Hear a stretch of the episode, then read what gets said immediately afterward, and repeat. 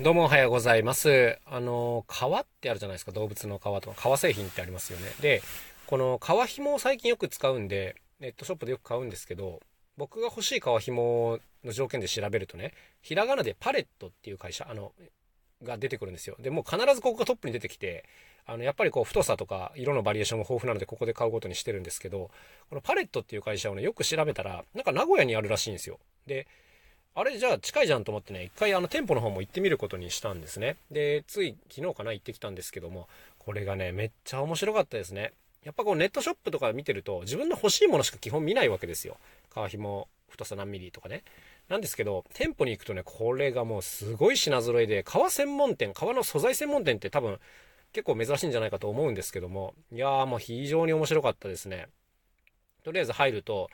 まあ、いろんなまず生地が売っている。で、それに革にこう、細工する道具とかもたくさん売ってますね。例えば彫刻するための道具とか、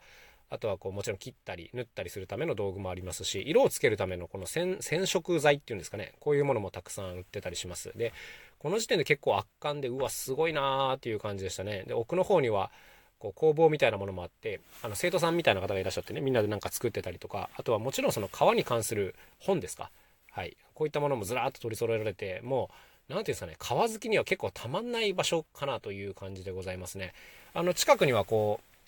グッズショップも併設されてて、あの、カバンが売ってたりとかもするんですけど、やっぱメインはこっちのね、素材屋さんですね。で、2階もあってですね、2階に上がると、それこそさらにいろんな生地とか革紐があるんですけど、どういう風に売ってんだろうと思ったら、何ていうんですかね、靴箱みたいなものの中に、えっ、ー、と、同じ種類の革が、こう、太さ違いで入ってたりするんですよ。うん、伝わらないですね。いまいち難しい。あの、結構何が言いたいかっていうと、靴箱みたいなのがめちゃめちゃ並んでて、いろんな種類の革素材がもうずらっと並んでるっていう、そういうことです。もう、あの、何ですかね。密集してます。店の中に革が。はい。めっちゃ面白かったですね。で、あの、近くに大きなテーブルみたいなのもあって、あのスタッフさんが皮を切ってたりとかするシーンを横で見ながらねやってましたね。だからまああの頼めば多分好きな長さで切ってくれたりもすると思うんですけども、まあ、とにかくこの皮扱わせたらもう右に出るものなしみたいな素晴らしい品揃えでございましたね。まあ、もしね名古屋に来る際あの皮好きの方はパレットさん寄ってみるといいんじゃないですかね。緑区っていうちょっと南の方にお店があります。でまあいろんな皮を見るわけですけど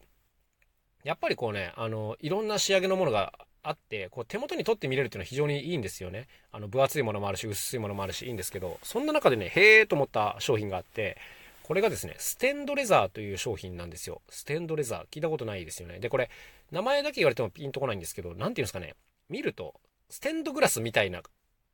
革なんですよ。もう何言ってるか全然伝わんないと思うんですけど、とにかくステンドグラスみたいなんですよ。あの、何て言うんですかね、こう、革自体が片押しで区切られてて、枠みたいなのにね。で、それぞれにこう色がついてて、さらにその上からエナメルが塗ってあるのかな？まあ、キラキラ光るという感じでね、まあ、とても革には思えないような感じなんですけど、これ革なんですよね。で、あんまりこれが綺麗だったんで、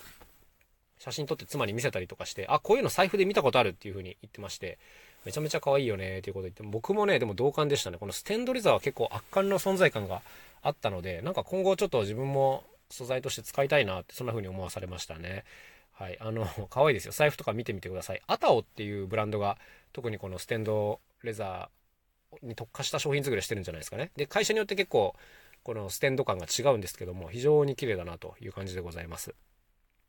まあ、そんな感じで素材を探しに行く時ってのはね、やっぱ店舗ってのはいいですね。自分の選択肢がぐーっと広がりますね。その知らなかったものに出会えるっていうかね。はい、そんな感じで楽しかったですね。で、余談ですけども、近くにはアクアリウムショップもあって、で、ついでにこう流木も探しに行こうと。はい、もう最近よくこちらでも喋ってる流木ですけども、アクアリウム用の流木っていうのが流通してるので、なかなかね、普段は見ることができないんですけども、専門店なら置いてあるかなということで行ってきたら、やっぱり置いてありましたね。で、この、やっぱアクアリウム用の流木ってちゃんとアク抜きっていうのがされてますし、あとはね、塗装みたいなのがされてるんですよ。なんか、えらい茶色いんですよね。で、